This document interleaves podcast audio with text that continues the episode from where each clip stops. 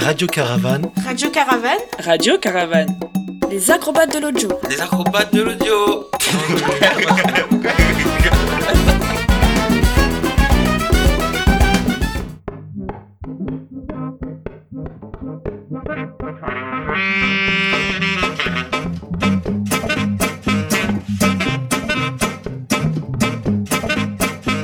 Bonjour chers auditeurs et auditrices. Radio Caravane est de retour pour une nouvelle émission sur la place des femmes dans le cirque. Mais où sont les femmes? Même si elles représentent la moitié des professionnels du secteur du cirque, elles sont toujours sous-représentées dans les postes clés et même sur scène. Pour nous en parler, nous avons reçu des créatrices, des femmes engagées et impliquées. Pour commencer, on écoute Fanny Sanglard, étudiante en licence professionnelle en gestion de projet, développement cirque et danse de l'université Toulouse Jean Jaurès, qui a co-animé la journée collective de femmes le 10 avril 2021.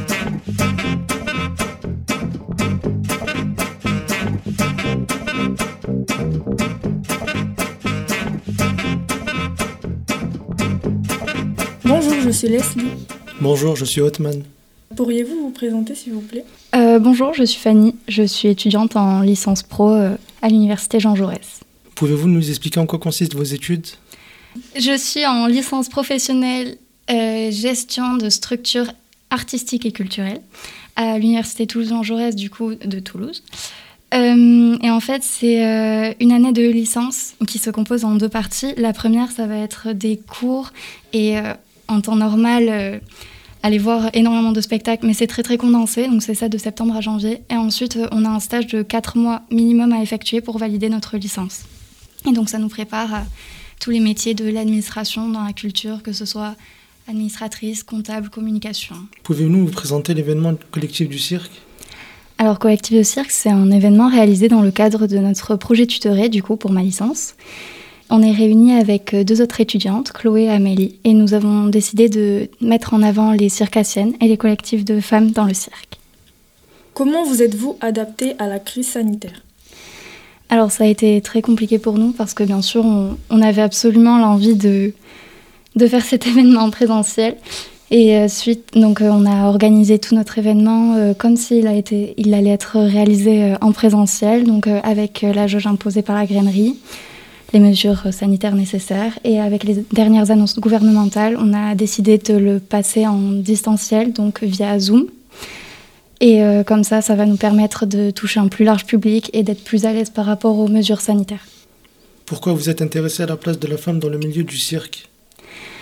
Euh, alors en fait, c'est parti d'une problématique un petit peu commune. Donc, euh, pour créer nos groupes de projets, on s'est réunis un petit peu par centre d'intérêt. Donc nous, c'était la place de la femme. Mais on se demandait la place de la femme ou dans le milieu artistique, dans le milieu de la danse, dans le milieu du cirque. Et en fait, le milieu du cirque nous a touchés plus personnellement du fait que euh, certaines de mon groupe sont plus sensibilisées au cirque. On s'est dit qu'il y avait un vrai travail là-dessus, de vraies questions à se poser. Et donc on est parti euh, là-dessus.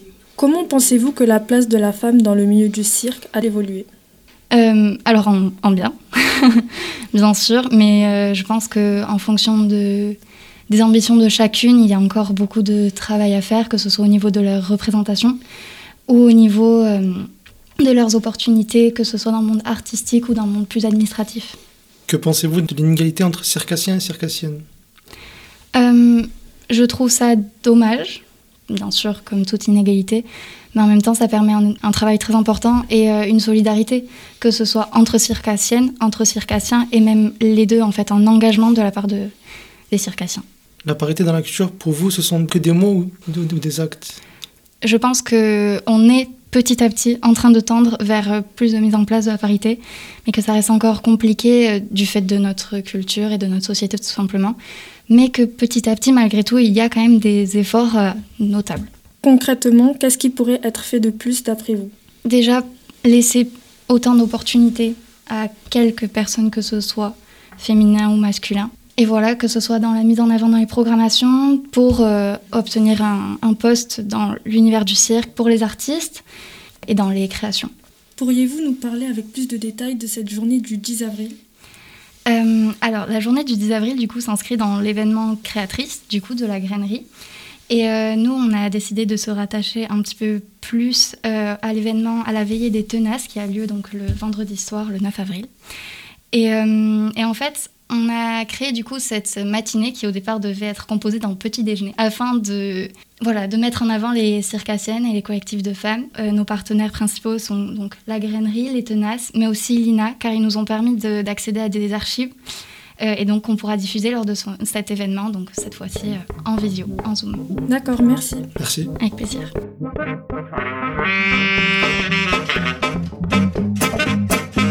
Et maintenant, écoutons Claire Noutot et Laure Boncillon, deux artistes de la compagnie Mesdemoiselles, qui nous présentent leur dernière création, Memento. Aujourd'hui, nous accueillons deux artistes de renommée. Bonjour mesdames, Bonjour. pouvez-vous vous présenter s'il vous plaît Alors moi je m'appelle Claire Noutot et je suis euh, co-directrice artistique de la compagnie Mesdemoiselles. Et moi, c'est Laure Bansillon, pareil, co-directrice de la compagnie Mesdemoiselles. Quels sont vos rôles dans la compagnie Mesdemoiselles Alors déjà, on est artistes de cirque. Donc euh, nous, on s'est rencontrés avec Claire euh, il y a une quinzaine d'années à l'Académie Fratellini à Paris. On est euh, spécialisé en aérien, on va dire. Et on est aussi comédienne, danseuse, euh, un peu chanteuse aussi. Ça, c'est nos rôles, on va dire, euh, dans le cirque euh, technique. On fait aussi la mise en scène de nos spectacles. Et après, en parallèle, on a pas mal de boulot administratif. Donc, on appelle des structures pour nous accueillir, on fait des budgets pour créer des projets. on a aussi tout l'à côté, on n'est pas uniquement interprète, on est aussi des femmes de terrain, je dirais. Quels sont vos moyens d'expression Eh bien, comme Laure vient de le dire, à la base, on a une formation d'artiste de cirque qui est plutôt spécialisée en acrobatie aérienne, mais on fait aussi du théâtre, du chant. euh, voilà, on utilise toutes les formes euh, d'art possibles quand on en a besoin pour euh, s'exprimer. Vous mélangez différents moyens d'expression.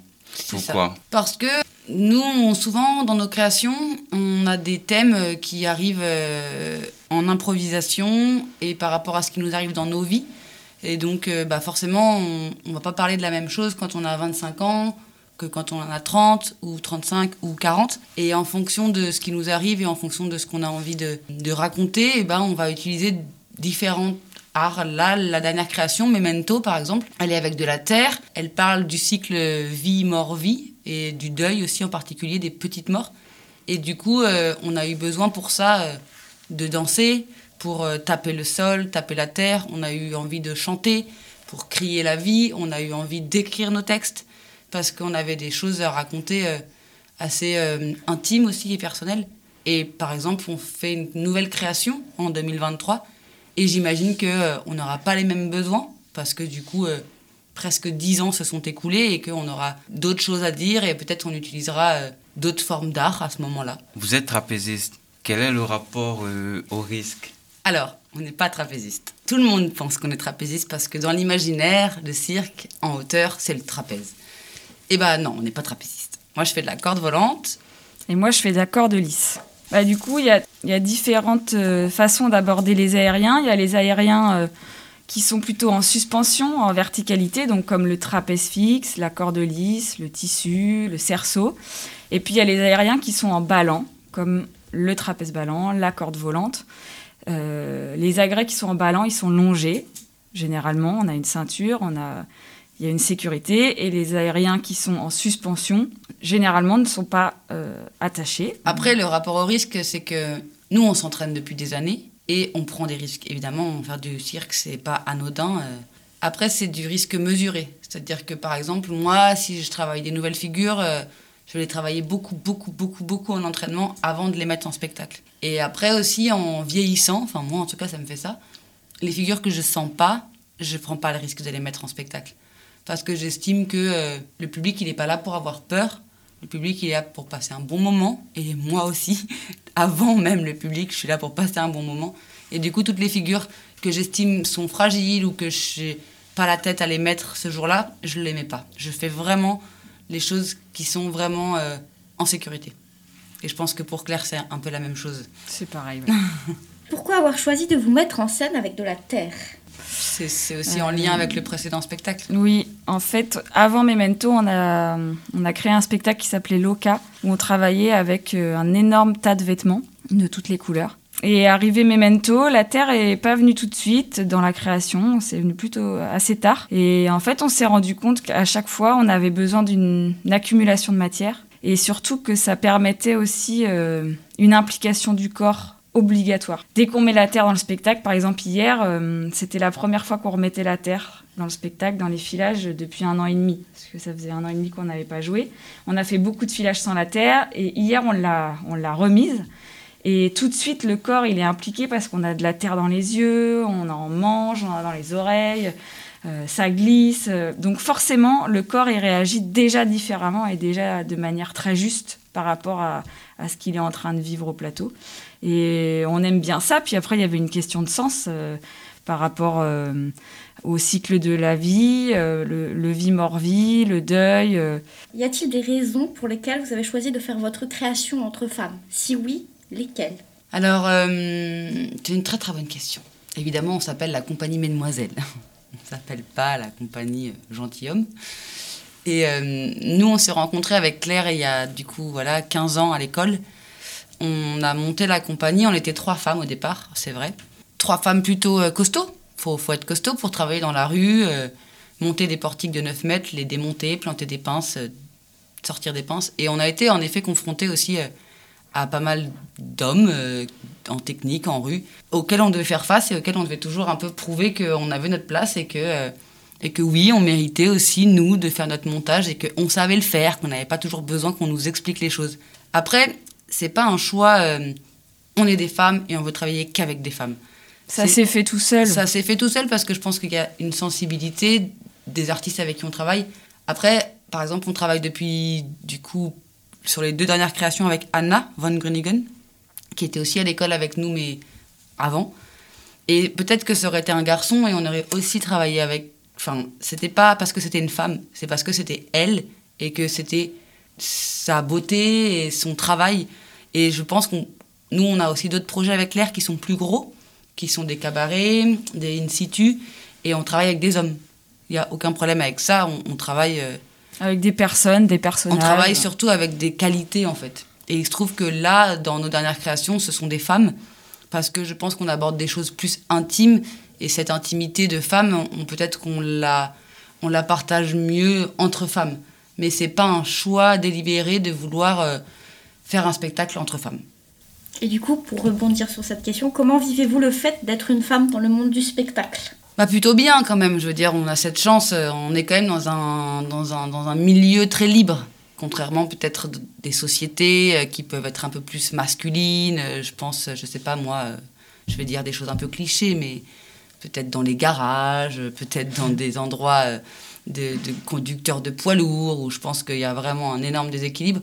Il y en a aussi dans le cirque, il faut pas croire. Euh, il y a beaucoup plus de compagnies de cirque qui sont dirigées par des hommes que par des femmes. Il y en a très peu par des femmes. Et c'est vrai que nous, je ne sais pas si c'est parce qu'on est des femmes ou pas, mais la compagnie a mis du temps à, être légitime. La compagnie a mis du temps à présenter des projets et à tout de suite qu'on nous fasse confiance. C'est que maintenant, aujourd'hui, au bout de, de 12 ans, que ça y est, euh, on nous accompagne, on a confiance en nous. Alors, est-ce que c'est parce qu'on est des femmes ou pas? Je pourrais pas le dire comme ça directos, mais quand même, il y a une petite tendance où euh, on a quand même la sensation qu'on doit faire nos preuves, un petit peu plus, quoi. Au vu de la crise sanitaire, parce que c'est un sujet d'actualité, comment est-ce que vous voyez l'avenir? On est un peu fatigué là, c'est vrai que j'avoue je suis quand même quelqu'un de très positif. Bah, L'avenir au, au, sens large. Au sens large, franchement. On le voit positif, on y croit. Hein. On y croit, on a, on a la chance d'avoir une compagnie qui, qui est soutenue, qui a des projets.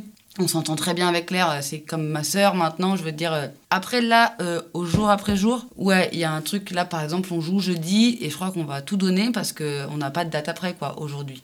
Et du coup, ça, c'est épuisant parce que parce que le corps euh, n'est plus tout jeune, il hein, faut le dire, et que euh, ces reprises euh, perpétuelles, bah ouais, il faut tenir le, faut tenir la barre quoi. Merci beaucoup. Merci.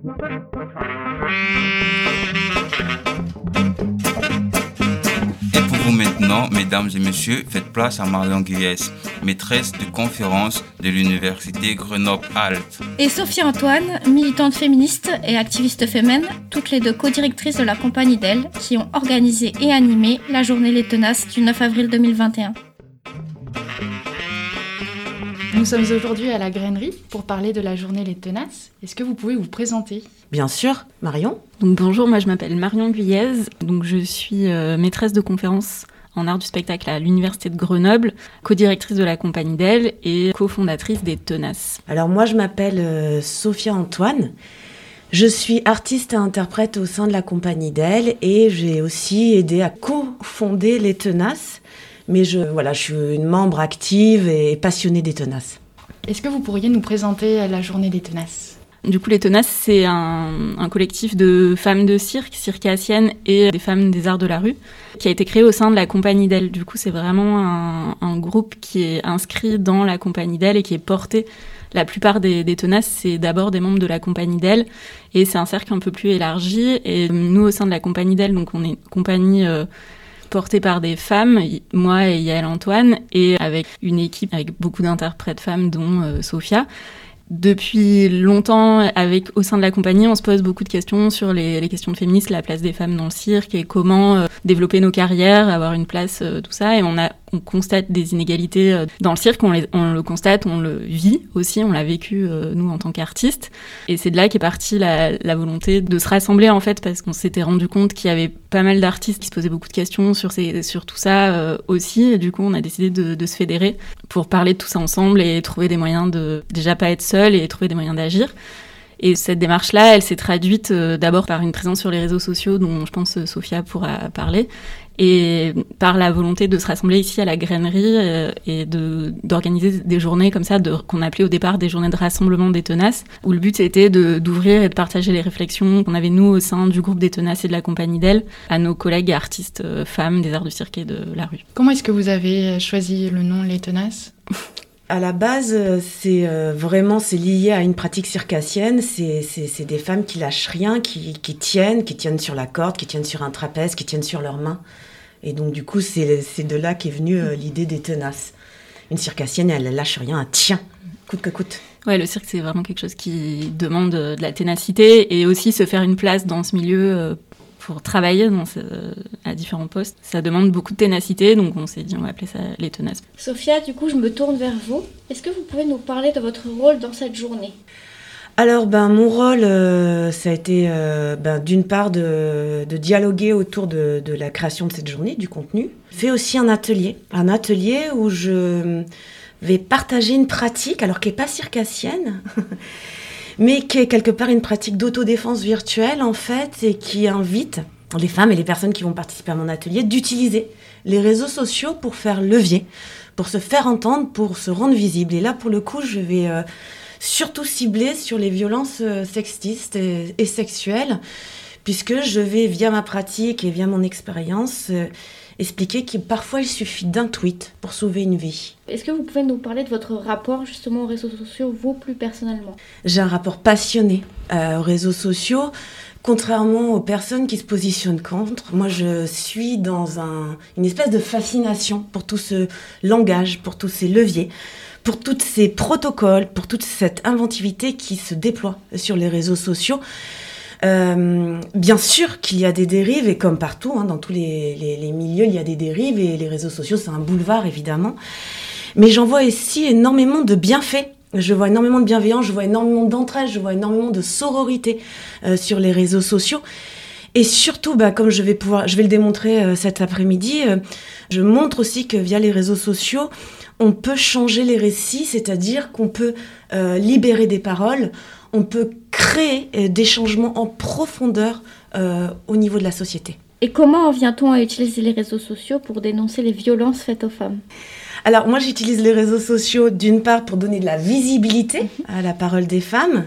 J'utilise les réseaux sociaux pour pouvoir communiquer, interpeller.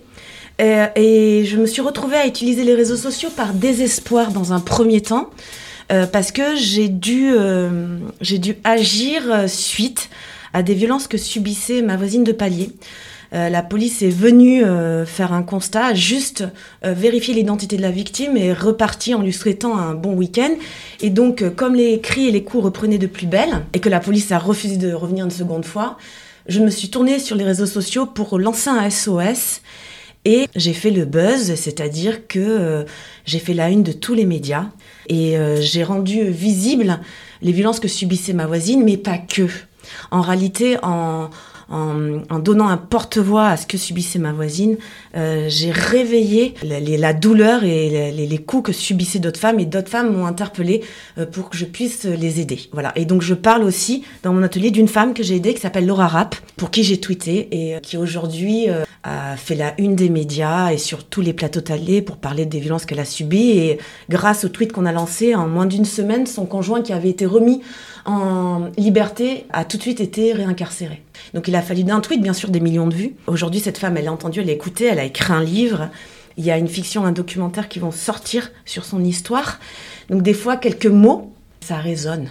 Est-ce que vous savez pourquoi Twitter est si efficace pour ces pratiques-là? Parce que euh, c'est comme un, téléphone en lien direct avec la Russie ou euh, la Maison Blanche. C'est-à-dire que euh, via Twitter, je peux tout de suite interpeller un procureur, un juge. Et en fait, comme j'ai une communauté qui me suit et qui me relaie, euh, ils ont très vite accès à mes tweets et à mon insurrection. Donc, je peux interpeller des personnes que je ne pourrais pas associer à mon combat ou, euh, ou toucher autrement que par le biais de Twitter. Quelle est la place de la femme dans le milieu du cirque? Autant d'un accès à l'emploi des femmes mm. ou s'il y a une différence de représentation des femmes sur la scène. Il y a plein de femmes artistes de cirque. C'est un milieu artistique euh, mixte. Il y a vraiment autant, enfin beaucoup d'hommes, beaucoup de femmes. Euh, il y a plein de disciplines, une variété. Enfin, je suis vraiment convaincue que le cirque est un art euh, où chacun peut, chacune peut trouver sa place, son agré, son, ses objets, sa singularité artistique. du clown à l'acrobatie, voilà. Enfin, il y a vraiment des, tas d'approches et il y a vraiment euh, des cirques, donc des femmes dans, et qui font des cirques. Voilà, quand on commence à, prendre les chiffres et les derniers euh, frais que j'ai, c'est ceux qui ont été euh, que j'ai pas là avec moi, mais que je peux vous donner si ça vous intéresse. C'est ceux qui ont été faits par HF Auvergne-Rhône-Alpes, qui montrent notamment comment il y a un écart qui se creuse dans le nombre de femmes du, du secteur amateur à au poste à responsabilité. Dans alors c'est une étude qui est sur les arts en général et pas spécifiquement sur le cirque. Mais c'est vrai qu'en cirque, on retrouve euh, ces chiffres-là où il y a énormément de femmes dans les milieux euh, euh, en activité amateur, loisirs, et puis dans les écoles de cirque, c'est globalement assez mixte, même si dans certaines promos, ça peut être très inégal. Et après, par contre, quand, quand on commence à regarder, et après ça change un peu parce que, voilà, ces dernières années, mais euh, quand on commence à regarder les, distributions des spectacles, euh, et notamment dans les festivals euh, les plus reconnus, on, voit de moins en moins de femmes. Et les Zonas, on a beaucoup fait ça aussi au départ, tout simplement compter le nombre d'artistes interprètes dans les festivals. Et on prenait les distributions et on comptait le nombre d'hommes, de femmes. Et bon, alors là, je parle de, de des, premiers comptages qu'on a fait. Ça donné des festivals où on pouvait avoir sur une cinquantaine d'artistes au plateau. Euh, on avait 10 euh, femmes et 40 hommes. Quoi. Voilà, ce genre de chiffres-là, ça, ça, change parce qu'il y a une impulsion ministérielle qui pousse vers euh, l'égalité, une parité dans ces milieux-là. Donc, et puis les directeurs, directrices de festivals font euh, plus attention à ça. Mais voilà, il faut rester vigilant sur ça. Et par contre, donc sur les interprètes, ça, ça évolue un peu. Mais c'est vrai que sur les, les, directions de compagnie, ça reste aussi, voilà, plus on monte dans les, les postes à responsabilité, la hauteur des subventions, c'est, ça reste très, euh, très inégal. Et c'est tout, sur tous ces aspects-là euh, qui, qui a des efforts à faire. Du coup, la, la, place des femmes dans le cirque, elle existe, mais elle est, on a besoin de plus de reconnaissance et de, de nous faire confiance, quoi dans ces, dans ces métiers-là. Après, c'est vrai que si on passe aussi sur la question des représentations, il y a aussi des... Donc, quelle image des femmes on donne sur les scènes circassiennes euh, bah ça, c'est à double tranchant parce que, encore une fois, pour moi, le cirque, c'est un espace qui a une capacité d'émancipation euh, immense où on peut... Euh, aller chercher des représentations qui vont bousculer un peu les stéréotypes avec des femmes euh, très musclées, des représentations de plein de modèles de, femmes et de féminité. Et en même temps, on peut tout aussi bien retomber dans des stéréotypes euh, les plus sexistes et violents. Il y a les deux aspects et il faut qu'on arrive à, donner plus de place euh, aux représentations. Mais du coup, pour comprendre ça, c'est aussi comprendre ces représentations et qu'est-ce que ça veut dire. Pourquoi il y a des habitudes de, de costumes, pourquoi il y a des habitudes d'avoir des, distributions plutôt masculines avec une seule femme, pourquoi, et des critères de qu'est-ce qu'est le cirque tout simplement aussi et comment on, on, choisit avec qui on travaille. Et c'est un peu toutes ces questions-là qu'on se pose au sein des tenaces avec qui on choisit et du coup nous aussi de nous mettre en, de nous rassembler pour, pour travailler ensemble. Et pourquoi ces questions elles sont euh, en ce moment sur le devant de la scène?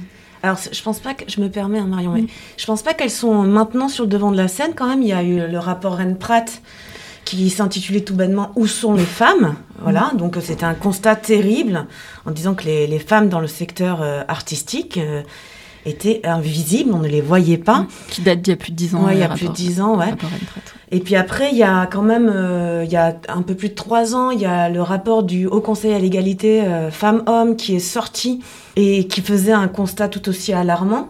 Donc en fait, c'est pas du tout quelque chose qui est sur le devant de la scène. En fait, c'est quelque chose. En fait, c'est un constat, c'est une réalité. Qu'on qu en prenne conscience ou pas, qu'on ait une volonté de changer les choses ou pas. En tout cas, c'est là, c'est prégnant. Aujourd'hui, dans les politiques publiques, grâce euh, au mouvement MeToo, euh, il y a une véritable volonté en façade, je dirais, euh, de s'intéresser à, à, des problématiques féministes et d'égalité euh, femmes-hommes. Ça reste quand même clientéliste et politique, euh, bien souvent. Mais en tout cas, il y a quand même une logique de quota qui se met en place. Il y a quand même ces problématiques-là qui sont, qui sont posées, qui sont euh, euh, sur le devant de la scène, qui sont euh, questionnées par les médias, dont s'approprient aussi les politiques, puisque vous avez vu aux dernières municipales, tous les politique s'afficher sur une posture contre les violences faites aux femmes. Les féministes font tellement de bruit, et puis avec, euh, avec euh, le mouvement MeToo, il y, y, a quelque chose qui a changé en fait dans la prise en compte d'une certaine réalité. Moi, je veux bien compléter euh, ce que tu dis, en, vraiment au sein du cirque aussi. Mmh. Et bon, après, c'est pas juste le cirque, et mmh. je pense que c'est aussi lié à, à la période qu'on traverse, mais j'ai l'impression qu'en tout cas, les artistes femmes, on a beaucoup plus conscience des freins structurels de nos carrières et tout ça. Du coup, ce qui fait que on va plus en parler aussi. C'est pas juste un constat au niveau des institutions et tout ça, c'est aussi chaque, chacune, en tant que femme et artiste, on a une meilleure conscience de, de ça, ce qui fait que ça prend plus de place, ça, ça devient, ça, c'est quelque chose dont on parle plus facilement, où il y a plus voilà, de reconnaissance de ça qu'il euh, y a peut-être quelques années où, euh, où quand moi je suis sortie d'école, euh, c'est des choses, euh, je sentais les freins, mais je les comprenais pas, quoi. Mmh. Et alors que j'ai l'impression que les artistes qui sortent aujourd'hui et les jeunes, euh, les jeunes générations, enfin les générations de, de jeunes étudiants aujourd'hui, sont armés de, des outils de féministes, euh, des questions comment c'est une structure qui freine et pas juste voilà enfin j'ai l'impression que ça ça a beaucoup changé ce qui fait qu'on a une capacité de, de, de prendre en main euh, ces aspects là de manière beaucoup plus large et plus nombreuse quoi du coup ça se voit plus Complètement. Et moi, j'ai envie encore de, de, de, revenir sur les réseaux sociaux qui ont une large part de démocratisation euh, d'une parole euh, féministe, d'une parole qui se lève contre les discriminations et le sexisme. Ça contribue énormément à former euh, les, les, nouvelles générations. Enfin, moi, je me rappelle, enfin, je sais pas si tu te rappelles Marion, que quand au début on s'est affiché tenace, on avait un petit peu peur d'être stigmatisé, d'être pointé du doigt, d'être précarisé, d'être un peu euh, euh, peur d'un backlash. Oui, complètement, le backlash, complètement. Euh, j'ai senti vraiment, euh, personnellement, même moi, dans, dans, dans, mon métier, je ne parlais pas de mon activisme, hein, je, je, le silençais complètement et je, je verrouillais bien tout, je faisais très très attention, parce que j'avais vraiment peur même de perdre des boulots, des emplois. Vous savez qu'on est précaire, hein, donc c'est compliqué, donc on, on protège énormément. Après euh, MeToo, il y a un truc qui s'est passé quand même, il y a vraiment un truc qui s'est passé. Et aujourd'hui, moi, je vois la jeune génération, enfin, vous êtes toutes féministes, enfin, pour vous, c'est même de fait, c'est évident. Mais pour nous, c'était compliqué, mais vraiment, de l'afficher. Ouais. Euh, moi, j'ai été à des soirées de personnelles où je me suis fait cracher au visage parce que euh, j'étais activiste. À l'époque, être activiste féminine il y a 9 ans, c'était se clouer au pilori, vraiment. C'était extrêmement dangereux. J'avais des gens qui me crachaient au visage. Vraiment. Euh, c'est pas euh... tout, tout, aussi simple, mais c'est différent. Disons que j'ai d'autres rapports avec les gens. Quoi. Je, je, suis plus problématique dans une soirée, dans une émission, dans un spectacle. Je, je suis plus problématique parce que euh, j'ai cette posture.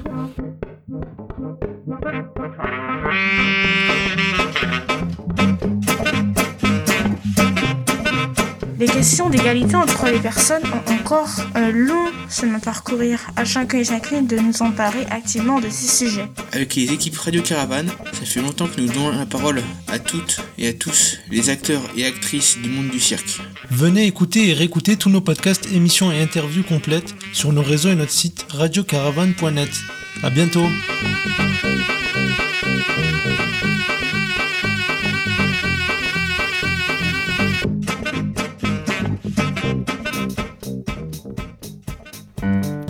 Radio Caravane est un projet d'éducation populaire et de médiation culturelle.